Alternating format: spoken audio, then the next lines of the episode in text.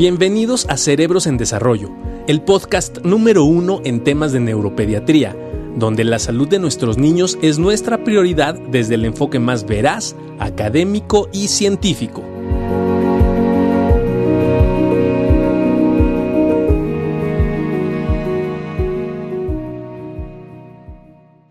¡Ah, caray! ¡Ah, caray! ¿Qué pasó el día de hoy? Aparte de los invitadazos que tenemos, Doc, de toda América Latina, eh, expertos en el manejo de trastorno por déficit de atención, hoy nos acompaña el mismísimo defensor de todos los niños. ¿Cómo estamos, Juan Carlos? ¿Qué dices? Todo bien, Doc. Sí, yo, yo porque no me tomé mi medicamento, ya ando un poco hiperactivo, pero gracias a Dios tenemos un super panel y directamente desde Buenos Aires a una de las mejores psiquiatras infantiles que conocemos en Latinoamérica. Andrea, ¿cómo estás? Bien, ¿qué tal? ¿Cómo estás? Muchas gracias por esta invitación. No, a ti es un honor tenerte aquí desde Brasil, desde Río de Janeiro. Ian, ¿cómo estás? ¿Cómo estás? Eh, buenas noches a todos. Un placer muy grande estar aquí esta noche con estos, estos grandes amigos. Muchas gracias. Y bueno, un famosísimo neurólogo boliviano. De Roger, ¿cómo estás? Es un placer para mí poder compartir esta noche con ustedes eh, algunas palabras referentes a este tema tan, tan importante como es el TDAH en Latinoamérica. Gracias por la invitación. Más, fíjate, fíjate que, y falta Lino Palacios que ahorita va a entrar, pero fíjense que estamos viviendo momentos de la pandemia diferentes, y ahorita lo estamos platicando, y creo que, que compartirlo es muy interesante.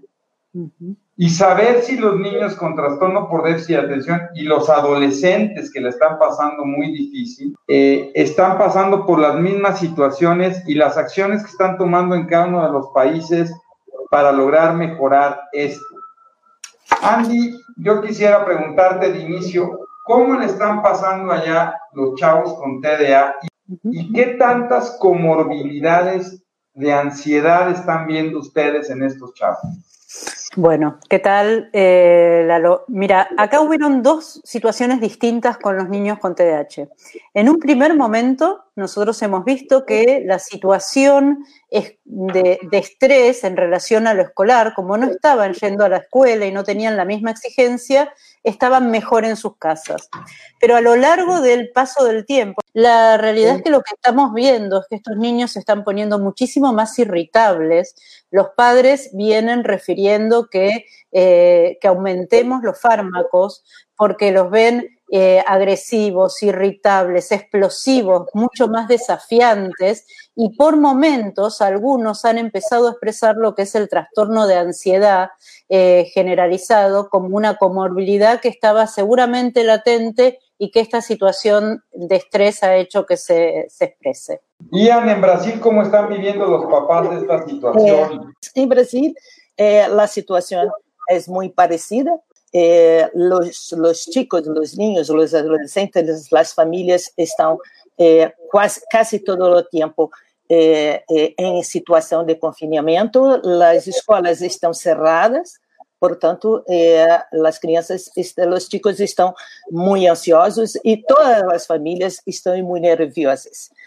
ao mesmo tempo, agora estamos passando para uma nova etapa que não, não, não podemos ainda eh, trabalhar e, e, e, estar nas calles eh, todo o tempo, pero eh, as pessoas estão caminhando por las calles, as, as, as tiendas estão abertas novamente, pero estamos todos usando mascarilhas todo o tempo. É, é, é, é lei em Brasil que todos usem.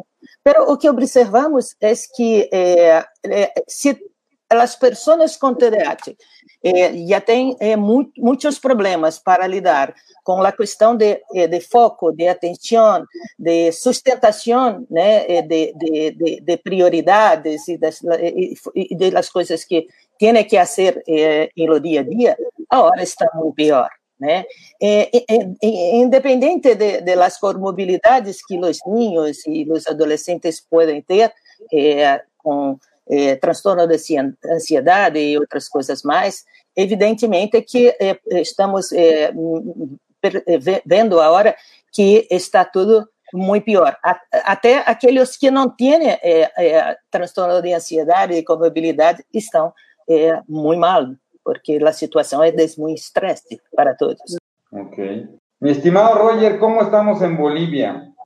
¿Y qué tan difícil, y qué tan difícil, Roger, está haciendo en Bolivia, por ejemplo, conseguir los medicamentos. Han tenido desabasto de medicamentos para el trastorno por déficit de atención, porque en México hemos empezado a tener problemas en el abasto de algunos de los medicamentos, lo cual complica parte del tratamiento. Efectivamente, eh, ahí va, ¿no, doctor? Precisamente a esa, a esa situación, ¿no? Eh, aquí en Bolivia, más allá de los aditamentos que han comentado muy bien las doctoras, que obviamente se replican aquí en mi país, estamos con el problema de los medicamentos el metilfenidato, que de hecho es la, única sustancia activa que nosotros tenemos para el tema del TDAH aquí en Bolivia, registrada, pues eh, está escaseando y ya de hecho muchos papás eh, me han llamado y por lo tanto estamos con muchas dificultades para poder manejar a estos pacientes en función de esta realidad. Pero añado dos, dos situaciones adicionales que mi país está, está mm, eh, pasando, ¿no? Como ustedes saben, pues el, tema social en mi país últimamente, en el último año, ha sido bastante complejo, ¿no? Eh, recientemente se ha añadido eh, un tema social político grave que está generando mayores dificultades y obviamente sumado a todo lo que ustedes comentaban, tenemos estos dos elementos adicionales que hacen un poco más complejo el tema del manejo del TDAH. Oigan, y, fíjense que acá en México vivimos una situación evidentemente muy similar a, todos sus países, pero quisiéramos saber, ¿no? Si ustedes consideran que esta parte del confinamiento durante la pandemia, el tener a los niños en casa durante, la pandemia, principalmente a los pacientes con trastorno por déficit de atención, sería dar un paso atrás. Si han visto que los pacientes con déficit de atención les ha costado mucho más trabajo el poder sobrellevar este tiempo en casa, ¿Qué estrategias han utilizado? ¿Qué ha pasado con sus medicamentos? ¿Cómo lo han logrado? ¿Cómo ha logrado llevar el seguimiento de los niños eh, a través de videollamadas, de videoconsultas, de, medicina a distancia? ¿Cómo es que han logrado el poder llevar este control de los niños durante este periodo de, de pandemia? Andrea, no sé si nos quieras comentar algo al respecto. Eh, tengamos en cuenta que una cosa es la situación de las grandes ciudades en nuestros países y otras cosas son de eh, lugares que tienen mayores dificultades de conectividad. En general, lo que tiene que ver con aquellos que tienen conectividad, eh, hemos seguido con videollamadas a través de Zoom o plataformas de telemedicina. Rápidamente en la Argentina se ha instaurado la idea de la telemedicina, incluso los hospitales públicos han instaurado también el intento de hacer esto eh, con bastante éxito. El problema es que no todas las personas tienen una buena conectividad en nuestro país y hay lugares, como lugares más marginales, donde la gente cuenta con la conectividad de su celular y que su carga de, de, conectividad se agota durante el mes porque lo tienen limitado por una cuestión de costos. Eh, lo que yo he visto en mi práctica es que, eh, como les decía hace un rato, estoy medicando muchas veces la pandemia. La gente se olvida que un niño con TDAH no solo necesita de la medicación, sino que el contexto de la escuela es muy estructurador es muy organizador. Al perder la escuela y al tener la libertad eventualmente de conectarse o no, de prestar atención o no, que aparte el Zoom o estas plataformas donde hay tantos niños, en mi parecer, son sumamente... Eh, están en contra de la, de la, concentración. Estos niños se dispersan muchísimo más. No hay nadie que esté siguiéndolos uno a uno. Y la verdad que lo que hemos visto es que para mi gusto ha habido un retroceso importante en su performance académica en estos niños. Más allá de que la carga eh, académica no es la misma la presencial que la vía online para estos niños ni para ninguno. La atención es muy difícil, sobre todo para el niño hiperactivo impulsivo. Creo que se ha vuelto muy difícil. Y otra cosa interesante es que los papás también se han dado cuenta en muchos casos de lo que en realidad tienen sus hijos. ¿no? Y hay una necesidad de repente, como tú decías, de aumentar la dosis porque ya no lo tolero. Uh -huh. ¿Qué tanto, Ian, ustedes en Brasil están teniendo estas, de, de, los papás, un gran grupo de papás siente esto? Otra cosa interesante que está pasando a ustedes es muchos de los niños que tenían terapia dejaron de llevar su terapia. ¿Cómo se está resolviendo este tema en sus países? Ian. No. En Brasil eh, eh, estamos eh, intentando ajustar las expectativas con, con la realidad. Na verdade, não é possível é, controlar todas as variáveis é, que estão é, involucradas em sintomas, em sintomatologia de TDAH.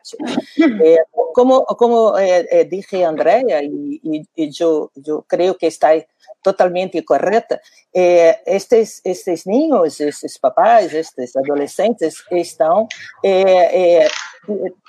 tendo que enfrentar né, to face, em inglês we say, é, é, dificuldades que não são fáceis de se, de, de se resolver.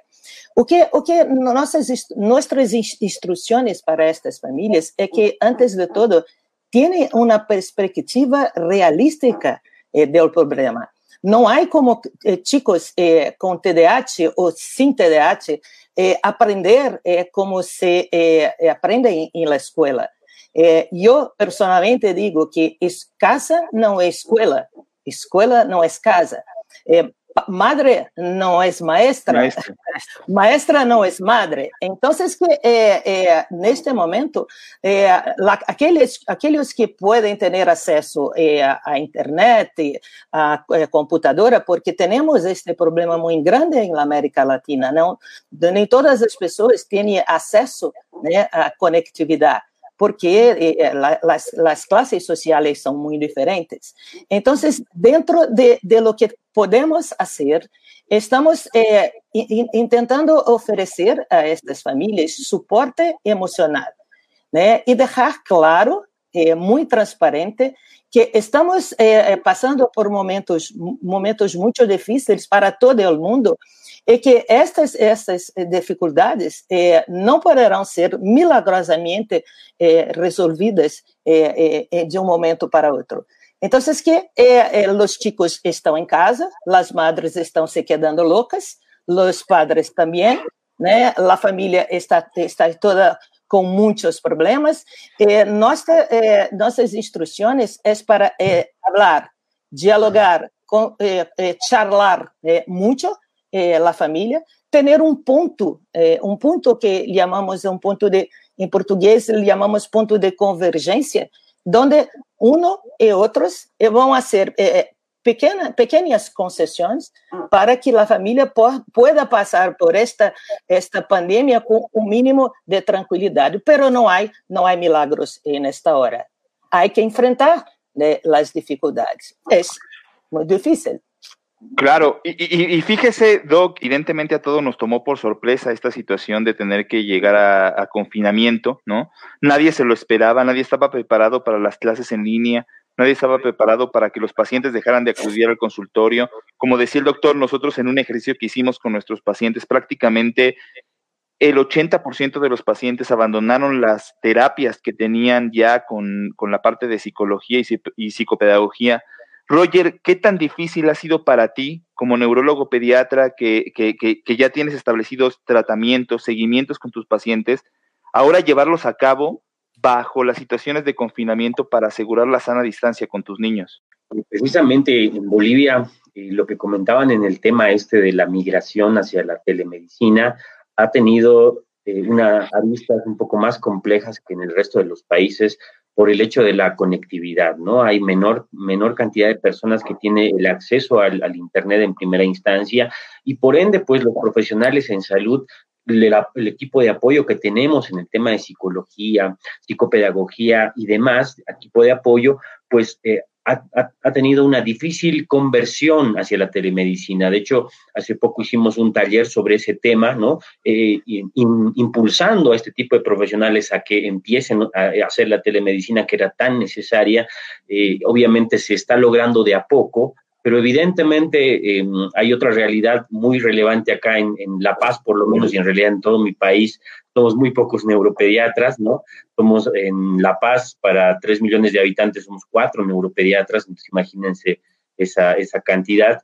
Hemos tenido nosotros como neuropediatras eh, y mis colegas eh, maximizar esfuerzos, ¿no? Porque hemos tenido que contestar las llamadas, eh, hacer telemedicina. Recuerdo una mamá que me llamó a la una y media de la mañana eh, para el tema de que su niño se había descontrolado, con era un niño comórbido, ¿no? De, de TDAH más datos de ansiedad y trastornos de adaptación. Entonces, fue, realmente eh, todo, todo este tiempo ha sido dificultoso y hemos tenido que maximizar aquello. Recientemente hemos abierto el tema de telemedicina también en, la especialidad y estamos trabajando, trabajando en ese aspecto para poder em, generalizar más esta situación, pero reitero, se hace complicado, se hace difícil. Em, ya el, equipo de terapeutas que tenemos ya está trabajando también en el tema de, del apoyo que necesitamos si bien hay cierto tipo de, terapeutas que todavía no logran esa conexión que se quiere, pero definitivamente ha habido un, descontrol, ¿no? Y en el sentido de la familia misma, como comentaban, pues eh, para las familias es un drama, ¿no? Me he encontrado ahora que hemos salido nosotros de cuarentena rígida hace unas semanas, eh, me he encontrado con niños que definitivamente dejaron de tomar el medicamento, ¿no? Dejaron de tomar el medicamento, afortunadamente en un pequeño porcentaje de ellos no pasó mucho, eh, yo contrato mucho esta experiencia que tengo eh, con un estudio que, estaba leyendo sobre el tema este de COVID y, y, TDAH, ¿no? Que lo hicieron en Francia, contrariamente a lo que nosotros vemos aquí en Latinoamérica. En Francia les fue bien las primeras semanas a los niños, de hecho han reforzado su bienestar eh, eh, aparentemente y el tema de la familia, pero evidentemente es otra realidad, ¿no? Quizás eso tiene mucho que ver con los niños de niveles altos aquí en Bolivia, que he visto que no han tenido muchas muchas dificultades, ¿no? A diferencia de, otros niños de, otras, otros niveles sociales. Pero fíjate, eh, algo que nos ha pasado en México es que muchos papás decidieron suspender la medicación. En algunos casos por cuestiones económicas, en otros casos porque dijeron, bueno, ya no está en clases como siempre lo hacían, entonces pues ahora así me lo aviento, ¿no? ¿Qué tanto les ha pasado esto? ¿Qué tanto ustedes recomiendan? El último consenso de, la, Liga, la Liga Internacional contra el TDA ha propuesto que no se suspendan ni los medicamentos, ni siquiera aquellos niños que lo tomaban una semana y luego entre semana lo dejaban de tomar ¿Y qué tanto vale la pena seguir el tratamiento, no por la escuela, sino por la cuestión conductual, Mira, yo creo que es fundamental. Yo siempre digo que el TDAH no se toma vacaciones ni fines de semana. Y hace ya muchos años que yo vengo trabajando con mis pacientes que tienen que recibir la medicación independientemente si están en clases o no están en clases. La realidad es que eh, acá eh, es difícil saber cuántos han abandonado porque yo sé que me piden muchas recetas de aquellos que siguen. Ahora me voy a enterar cuando vuelva después de la cuarentena o después de este aislamiento quiénes lo han abandonado porque si no piden receta y no tienen consulta, pierdo el control de si siguen tomándolo o no. La realidad es que lo que yo noto es que eh, al revés de lo que uno había esperado, los padres como toman conciencia de la dificultad severa, primero de que no saben todo, sus hijos no saben todo lo que ellos creían, tienen muchos menos aprendizajes de los que ellos consideraban. Y, y están viviendo día a día la dispersión, la inquietud y la irritabilidad, con lo cual, en mi experiencia es que vienen pidiendo más recetas de lo común. Eh, no, por suerte no ha habido desabastecimiento en la Argentina de fármaco aún, pero eh, la realidad es que todavía la gente se restringe en otras cosas, pero el medicamento no dejaron de dárselo a los niños. Eh, hay como cierta conciencia de que se lo tienen que dar todos los días. Oye, Andy, ¿y, qué tanto en esta agudización o en esta presencia de ansiedad has tenido que dar otro medicamento para esta comorbilidad? ¿O solamente has ajustado el medicamento para TDA más estrategias en la casa? Yo lo que he hecho primero, ah, Ann, eh, lo que yo he hecho, perdón, es ajustar eh, estrategias en la casa, eh, normalizar las situaciones de ansiedad y eventualmente incluir, si se puede, terapia cognitiva conductual para la cuestión de la ansiedad. Ian, Sabes, yo no soy psiquiatra ni neuróloga, soy psicóloga. Sé muchas cosas sobre eh, medicación eh, para TDAH porque soy la presidenta de la Asociación Brasileña de Déficit Atención y trabajo todo el tiempo con la psiquiatría brasileña. Entonces, que tengo eh, acompañado eh, la, la, el comportamiento de los médicos y de los pacientes, también en mi oficina de trabajo. Eh, eh, lo que pasa, lo que pasa es que eh, las personas, no, la, la, mayoría de las personas no suspendieron la medicación de sus hijos. Eh, la, la, la, grande parte de los médicos eh, permanecieron, se quedaron eh, manteniendo la, prescripción de metilfenidato y de hexalisanfetamina. O que, o, que, o que pasa es que las personas suspendieron la terapia porque a terapia online para eh, chicos, niños e adolescentes é muito difícil, em todos os sentidos, porque eh, la, abordagem, a proximidade que é necessária para esta interação não se, não se hace tão eficaz. Oye, Andy, decías tú que le ayudas a los papás, pero si yo soy un papá y digo, bueno, este, ¿Cómo empiezo a organizarme? ¿Cómo le hago para bajar la ansiedad? ¿Tú qué tips o qué estrategias nos podrías dar independientemente de dar el tratamiento farmacológico? Y dos es, porque hay algunas preguntas por ahí, salió un artículo hace poco de la OMS hablando sobre metilfenidato y algunas de las situaciones que podría provocar. Y esto ha generado que muchos papás estén angustiados, ¿no? Lisdexanfetamina, ¿no? Que que, tenemos en varios países latinoamericanos no ha tenido esto, no tiene estas situaciones, lo seguimos viendo con Omega, no muy seguro, pero ahora metilfenidato tiene esto. ¿Tú, ¿Tú qué piensas y qué estrategias das? Bien, yo las primeras estrategias que di cuando empezó este aislamiento es que en lo posible desarrollaran un esquema de lunes a viernes de organización en la casa, donde el tiempo de escuela sea un determinado tiempo que esté pautado previamente, que los padres se tomen ese tiempo para estar al lado de sus niños y no para estar haciendo teletrabajo, porque en realidad muchos papás lo que intentaban era que mientras los niños hacían la escuela a distancia, ellos hacían el teletrabajo. La realidad que estos niños necesitaban de la apoyatura de sus padres al lado para poder seguir. Entonces, lo primero que les planteé es que hicieran un organigrama semanal y que por el otro lado vayan pactando actividades cada tres o cuatro días en calendarios o en, en, en, agendas que pongan visualmente a los niños, porque la realidad es que esta pandemia o este aislamiento no sabemos cuál es el día del final, o sea, no sabemos cuándo va a terminar en mi país. Esto genera un alto nivel de ansiedad y de, eh, de una sensación que sabemos que a los niños con TDAH el no saber qué va a venir después o cuándo se va a terminar los llena de ansiedad y de inquietud. Entonces, lo que yo planteé básicamente fue eso y a medida que el aislamiento avanzó, los padres fueron abandonando y volvimos a tener que retomar esto como la organización del día en la casa porque, eh, como todos sabemos, estas cosas con el tiempo se van perdiendo.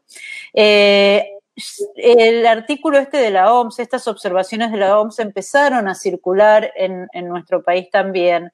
La realidad es que todo esto en mi país, y como ustedes saben, eh, no es nuevo. Nosotros tenemos grandes detractores de la medicación en la Argentina, que son profesionales de la salud mental, básicamente psicólogos de una línea más psicodinámica o psicoanalítica. Y en este sentido estamos acostumbrados a estos embates de la prensa incluso y trabajamos mucho con la evidencia que está a favor. En, los más de 25 años que llevo trabajando con metilfenidato, yo lo que planteamos siempre es cuál es la evidencia a favor, qué dicen las investigaciones, eh, y eh, para tratar y pedir todos aquellos estudios que a ellos los tranquilicen. Eh, sabemos que no es de rutina pedir el electrocardiograma, pero a los papás los tranquiliza y yo creo que es una manera de generar cierto nivel de bajar la ansiedad familiar, pedir una rutina de sangre eh, anual. Esto tranquiliza.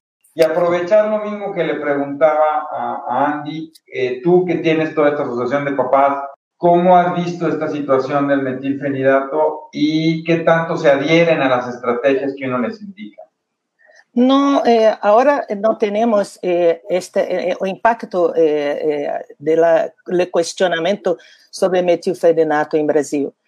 a, acerca de algunos años tuvimos que hacer un enfrentamiento muy grande con este esses grupos que André acabou de dizer, que são os psicólogos, os psicanalistas, especialmente aqueles que trabalham em uma, uma linha, linha mais psicodinâmica, é, é, todo o tempo falando que o TDAH não, não existe, não, não há TDAH, é, que o metilfedinato tra traz muito malas consequências, mas agora não, não, não estamos enfrentando este problema. Isto é, pra, praticamente, não, não posso dizer que está resolvido, mas é um problema muito pequeno para nós outros. A associação que sou a presidenta, a Associação Brasileira de Déficit de Atenção, que é uma associação eh, fins de lucro que trabaja por la concientización de TDAH en todo Brasil, ha eh, eh, logrado un, un, un, espacio muy grande de, legitima, de legitimación eh, de diagnóstico do TDAH e do tratamento eh, medicamentoso. Pero eh, lo mais importante dizer é que, como dije muito bem Andrea, minha amiga, é que estas famílias, principalmente, necessitam do que chamamos em terapia cognitivo-comportamental de estruturação externa, né? que é o que Andrea disse, como como sendo é, é, a ter um organograma, é, há uma rotina que, que precisa ser respeitada, e, mas isso tudo é muito importante, especialmente agora que estão todos sem, sem é, referência, sem, sem saber como como serão os dos desdobramentos da pandemia. Pero eh, eh, eu, eu insisto em falar em la, la necessidade de eh, charlar de hablar con tus hijos, porque eh, la respuesta eh, cognitiva eh, es, depende mucho de las respuestas psicológicas y emocionales. Es, todos esos, esos niños están sufriendo.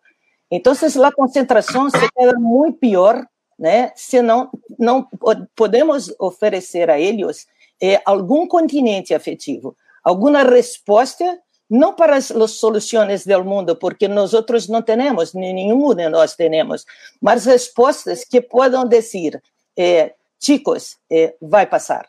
Roger, fíjate que, eh, y ahorita lo, nosotros estuvimos, estamos trabajando todavía en un reporte que estamos realizando para, para poder comentar algunas estrategias que hemos llevado a cabo en cuanto a telemedicina, ¿no?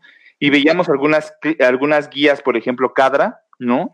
Que es una guía importante para nosotros en la parte de Norteamérica, eh, donde decía, hay, y hay cuatro puntos fundamentales, Roger, y no sé qué te parezca, pero la parte del sueño, ¿no? Que es preservación del sueño, higiene de sueño, el despertar, ¿no? El despertar con energía y estructurar el día, ¿no? Que ellos te decían, ¿sabes qué? Cadra te pone incluso algunas eh, tablas para poder estructurar qué es lo que voy a realizar a lo largo del día y qué es lo que espero que tú hagas durante el día, ¿no?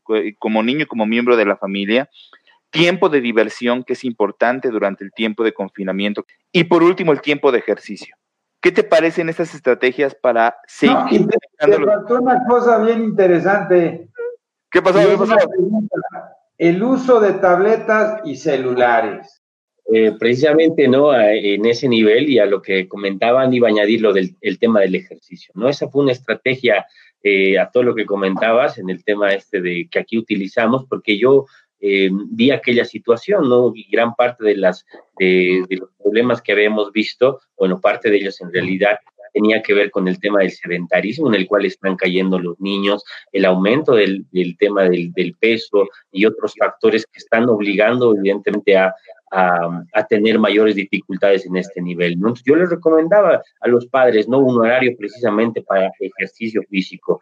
Eh, de, de, inicio, cuando la cuarentena era rígida, de forma conjunta, y bueno, cuando la cuarentena se abrió un poco eh, y fue algo más dinámica, ya les eh, pedía a los papás que precisamente mínimamente al día vayan a dar una vuelta con los hijos, ¿no? Mejor si es en algún tipo de ejercicio eh, aeróbico, ¿no? Para poder eh, mejorar este aspecto, porque sabemos muy bien y cada vez eh, con mucho más fuerza el tema de la relación de ejercicio y cerebro, ¿no? y evidentemente, bajo esa lógica, este, esta recomendación hemos visto que ha, empezado a funcionar, ¿no? Incluso algunos papás que tenían el parque ahí solo, ¿no? Con las medidas de bioseguridad eh, correspondientes y solamente ellos, eh, les he recomendado que puedan ir allá, pasar eh, en media hora, una hora al día allí y finalmente poder ver ese tema, ¿no? por el lado del sueño, que es otro tema fundamental, ¿no? Recientemente este, revisaba un, artículo en relación al cronotropismo, ¿no? La cronotropía y el tema de, alteraciones conductuales y principalmente TDAH, ¿no? Eh, es muy importante eh, el tema, junto con el tema de la estructuración que comentaban, que de hecho entra ahí el tema del sueño, ¿no? Eh, muy bien para poder em, ver el tema del horario, a, a qué hora dormir, y a, qué hora despertar y en función de esa estructuración poder, poder trabajar mejor, ¿no? Y evidentemente el tema del juego, principal, bueno, para todas las edades, pero principal, principalmente en edades eh, de niños más pequeños, ¿no? Eh, el juego es otra cosa tan vital. A mí que me encanta el tema educativo y pedagógico también, adicionalmente que soy un fanático de eso, ¿no? Yo... Eh, he leído mucho acerca de, juego y, y, cerebro, ¿no? El cerebro funciona cuando se emociona, lo sabemos muy bien, y un niño se emociona mucho cuando, cuando juega, de hecho es el momento en el, cual más, en el cuando más lo hace, y evidentemente será una recomendación adicional que definitivamente tenía que ir eh, en el horario eh, que los papás le recomendaban que tuvieran. Y, y, pero, a ver, vamos a preguntar, vamos a preguntarle a Andy, a Ian, ¿no? Esta parte de que, es tan intrigante en el uso de pantallas, porque evidentemente no solamente los niños fueron a confinamiento, hay que entender que los papás fueron también a confinamiento, que muchos papás se llevaron el trabajo a casa, ¿no? Y empezaron a estructurar el home office, ¿no? Como una situación habitual y que de alguna manera es cierto, por lo menos acá con nosotros, gran parte de los papás que están trabajando todavía en casa o están ocupando la parte de pantallas, de celulares, de tablets, los videojuegos, como un momento para que los niños puedan distraerse y ellos puedan trabajar. Ha sido como un escaparate para los papás el poderlos tener en mayor tiempo pantalla para poder aprovechar ese tiempo y poder trabajar. ¿Cuál ha sido la experiencia con ustedes, Andy y Ian? Sí, recomendaciones. Sí, eh, en la Argentina y veníamos trabajando sobre cuántas horas por día y todos decimos, ¿no? Dos horas por día de pantalla. Eh, ustedes saben que hay un estudio que salió, mm, creo que para abril, entre una comparativa que hubo entre Italia y España, que demuestra que los niños italianos que tuvieron mayores posibilidades de salida, que sus casas tienen más espacio al aire libre, han tenido menor tiempo de tabletas, de uso de tabletas, y han tenido una salida mejor de la pandemia a nivel emocional que los españoles que estuvieron más recluidos y que sus hogares son más pequeños y sin espacios al aire libre. Con lo cual, pareciera que eh, la paradoja de todo esto es que el tiempo afuera va eh, en contra del tiempo de pantalla. Eh, nosotros recomendamos que mientras que se pueda, se salga a la calle, que se los obligue. Nosotros encontramos que muchos niños incluso no quieren salir a la calle por miedo a contagiarse. La publicidad de, nuestro sistema de salud hizo que todos los niños creyeran que detrás de cada puerta o ventana había un coronavirus, casi como la película de Monster Inc., ¿no? Donde uno abría y encontraba el coronavirus. Y estamos haciendo mucho hincapié con el gobierno pidiéndole que modifique, de hecho el gobierno de la ciudad de Buenos Aires está modificando la publicidad para que los chicos se animen a salir. Eh, nosotros seguimos diciendo que eh, la tableta se utilice o la computadora para el estudio, pero que durante el día, si se puede, se utilicen otras eh, variables de divertimento y que esta aparezca cuando aparece la noche, después del horario de diurno donde, bueno, durante un rato se, se le vuelva a otorgar. Ian, tu experiencia con esto. Sí, mucho. Eh, hay un incremento, incremento de uso de la pantalla, de, de la computadora, eh, eh, por una razón muy especial. los niños confinados en, en sus casas no tienen más ningún contacto social con sus amigos. Entonces, que la, la, la pantalla, la computadora, también eh, eh, ayuda mucho a mantener los lazos sociales, los lazos efectivos de estos, de esos, eh, de esos chicos, de esos niños, de esos adolescentes. los padres tienen dicho con muy, muy frecuencia que ellos están muito angustiados, né? sentem muita, muita falta de estar eh, la escola, eh, de, de, estar junto daqueles que, que querem bem, das maestras, de sua vida. Como disse Andrea, estes, estes, estes niños estão, estão é, muito, muito tristes porque algo que é muito importante lhe foi restringido, que é a vida é, social, a vida afetiva, a interação com o mundo. Entonces, que eh, la, la, la, pantalla también eh, se, se, presta a hacer esta conexión con este, este mundo que, que está, está ideo, sí, eh, psicológicamente perdido. Muchos padres mesmo aqueles que eh, pensam que o uso da computadora por muito tempo não é bueno, e eu, eu eh, particularmente penso que também não é, estão mais flexíveis, estão fazendo uma negociação maiores com os ricos, porque de alguma maneira isto tem eh, de, de, de, permitido que eles tenham uma, uma tranquilidade maior. É, é, é certamente que não tem que ter é, é, horário, né? É, é uma, uma, uma, uma, organização mínima, para, senão os chicos não vão viver, não vão brincar e se, se relacionar e estudar e outras coisas. Mas há, que ter, ser muito flexível agora, né? Nada é como antes. Aqui em Brasil, eu, eu, eu, eu, eu todo o tempo que estamos todos vivendo um novo normal, né? Um novo normal. Nada é normal agora. Então, que eh, as recomendações, como, eh, como digo, é manter uma rotina, restringir, pero nada pode ser muito rígido agora.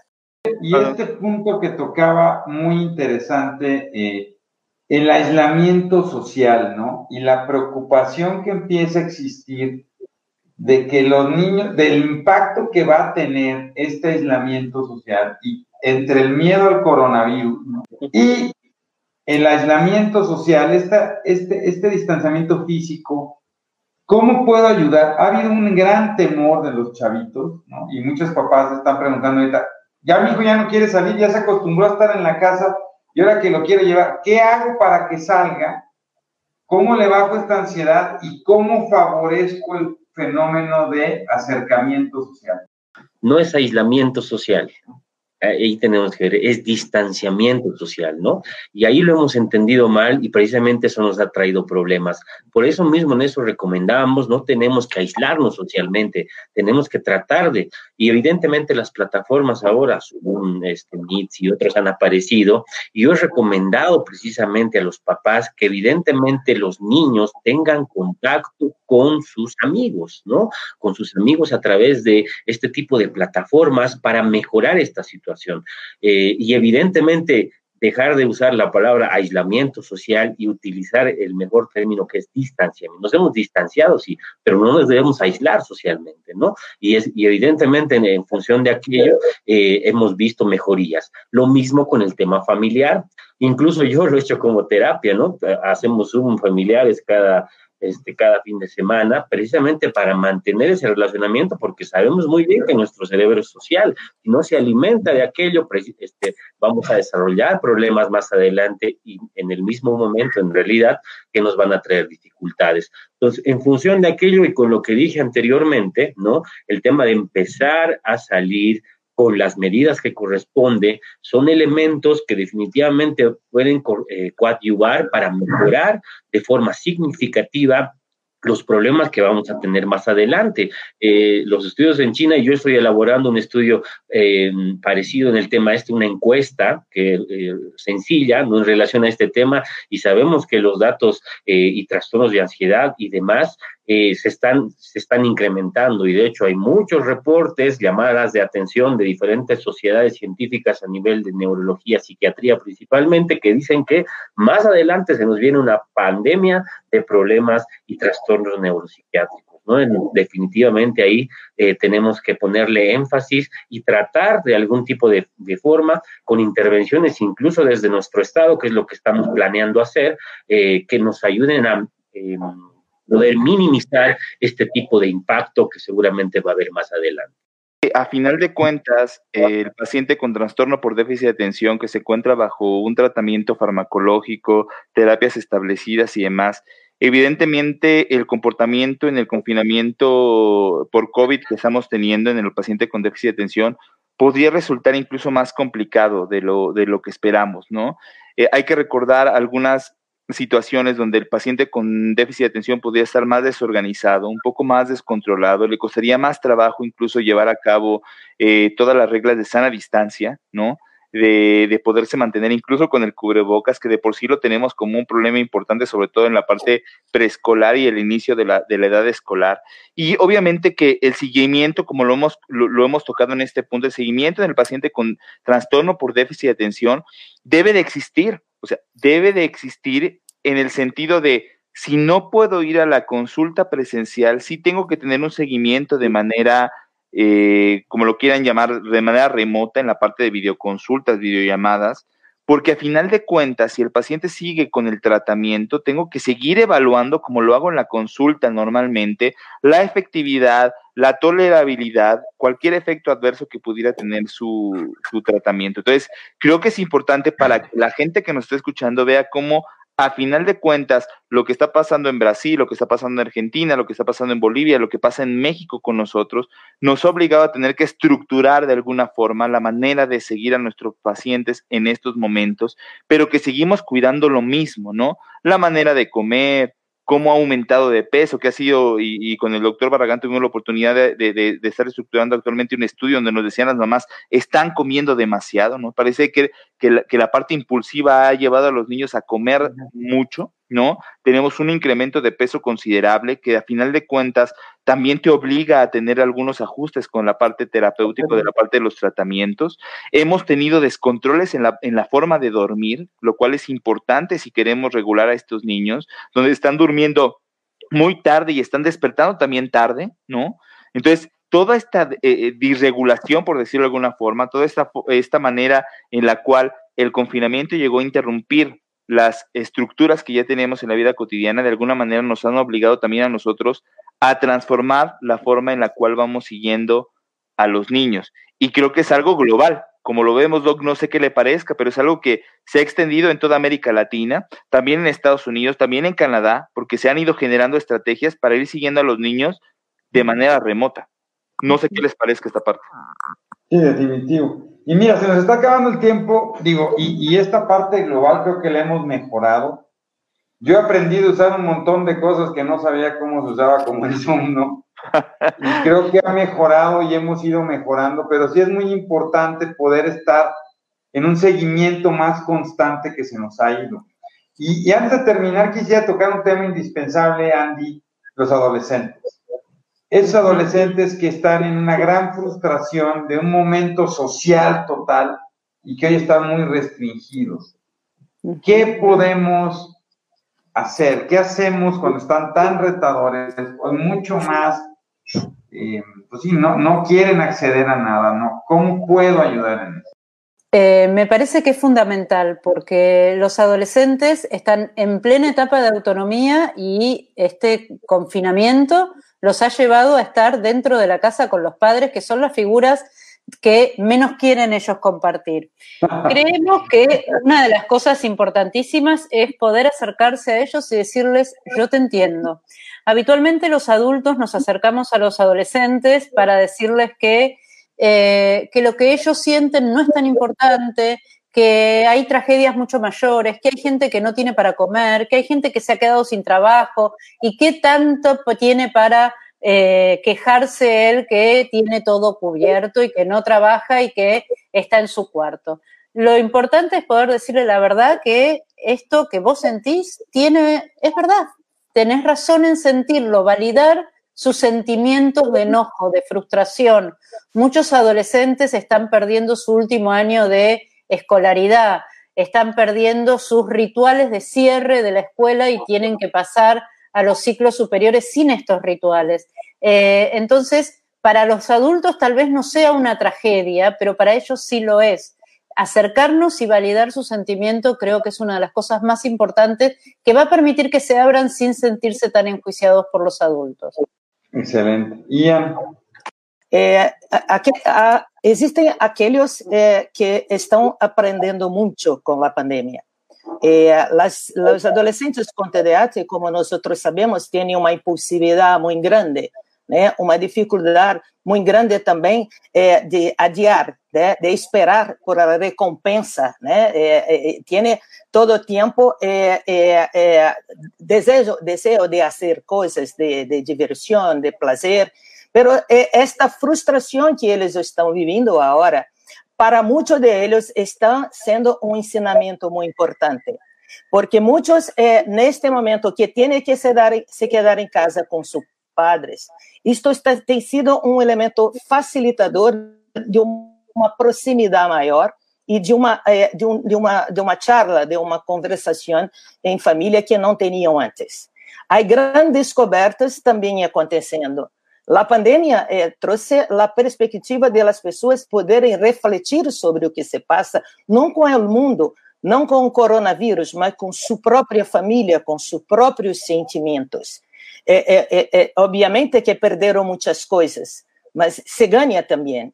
Se ganha um novo, um novo olhar, uma nova maneira de venir ao mundo, é um, um senso de responsabilidade maior. Então, o que, o que, o que decimos para os padres é que é hora é, de conscientização de todos.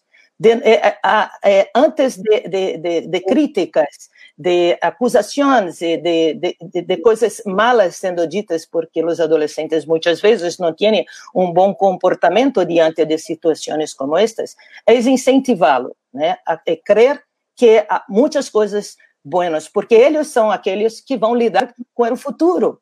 O futuro está em suas mãos. Então, é muito importante que eles tenham este senso de responsabilidade.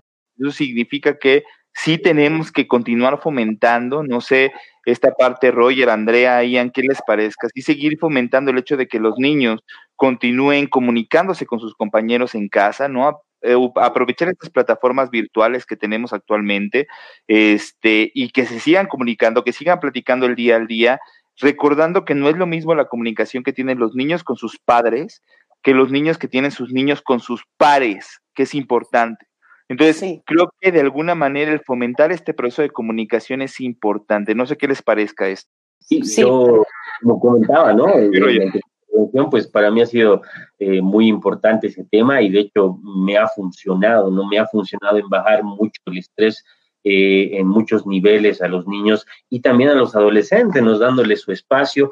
Creo que comentaban una palabra implícita en todas las intervenciones eh, de las doctoras, flexibilidad, ¿no? Mucha flexibilidad en el tema este de lo que nosotros estamos haciendo como papás, ¿no? Y principalmente al acercarse al adolescente. Ahí surge esa esa situación y creo que esa es una palabra clave, pero nuevamente, ¿no? Y creo que en, el caso de los adolescentes es mucho más importante incluso el tema de la, del relacionamiento con los pares, ¿no? Eh, las, las adolescentes con las mejores amigas, los adolescentes entre amigos, evidentemente hay otro tipo de dinámica en esa relación que facilita y mejora eh, la misma conducta de la niña, de la adolescente en este caso, ¿no? Y eso obviamente puede eh, bajar, minimizar eh, los riesgos sobre los cuales estamos comentando toda la noche y de esta forma, pues, facilitar el manejo de este tipo de, pacientes y más en el tema del TDAH, ¿no? Incluso, y eso es importantísimo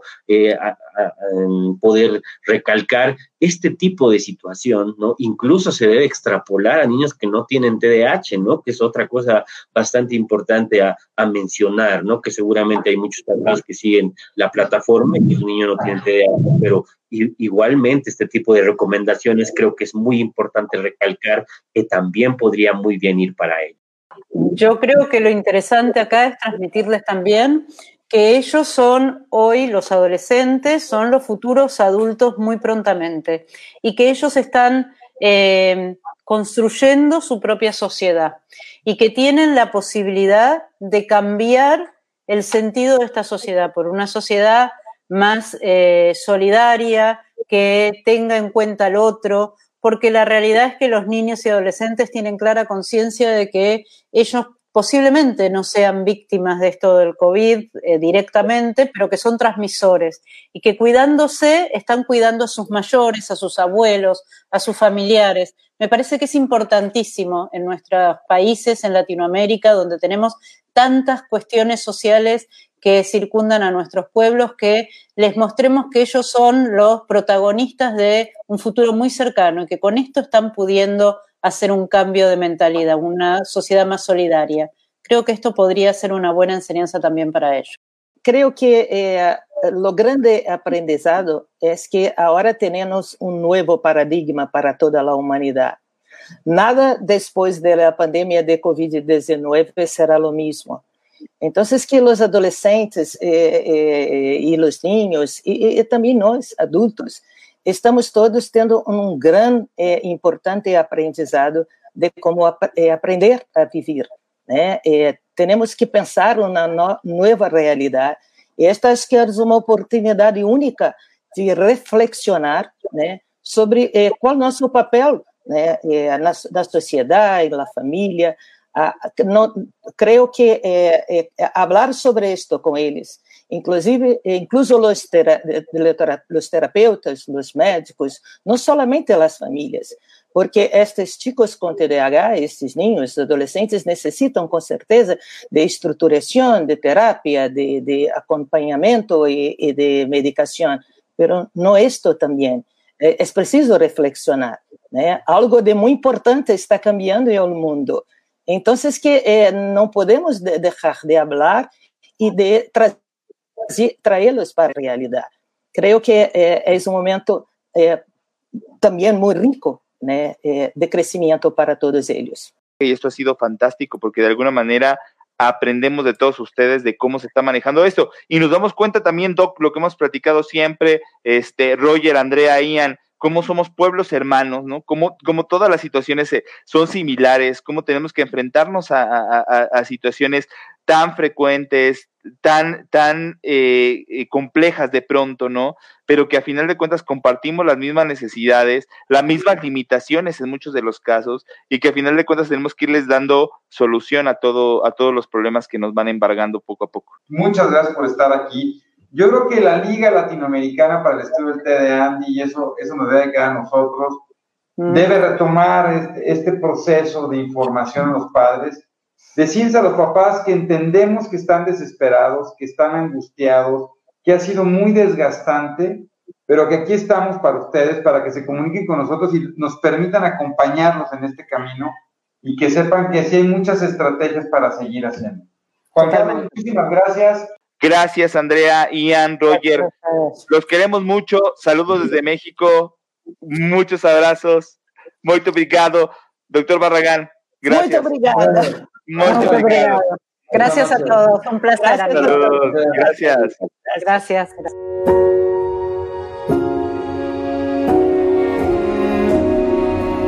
Cerebros en Desarrollo, el podcast comprometido con la idea de que en los cerebros de nuestros niños no hay límites Síguenos en nuestras redes sociales. En Facebook nos puedes encontrar como Neurología HIM, en Instagram como arroba Neuropedia HIM. Nuestra página web es cerebrosendesarrollo.com y si tienes cualquier duda o comentario, por favor escríbenos al correo electrónico cerebrosendesarrollo.gmail.com. Si este episodio crees que le puede ayudar o servir a alguien, por favor compárteselo. Le podrías estar ayudando mucho más de lo que te imaginas. Nos seguimos escuchando.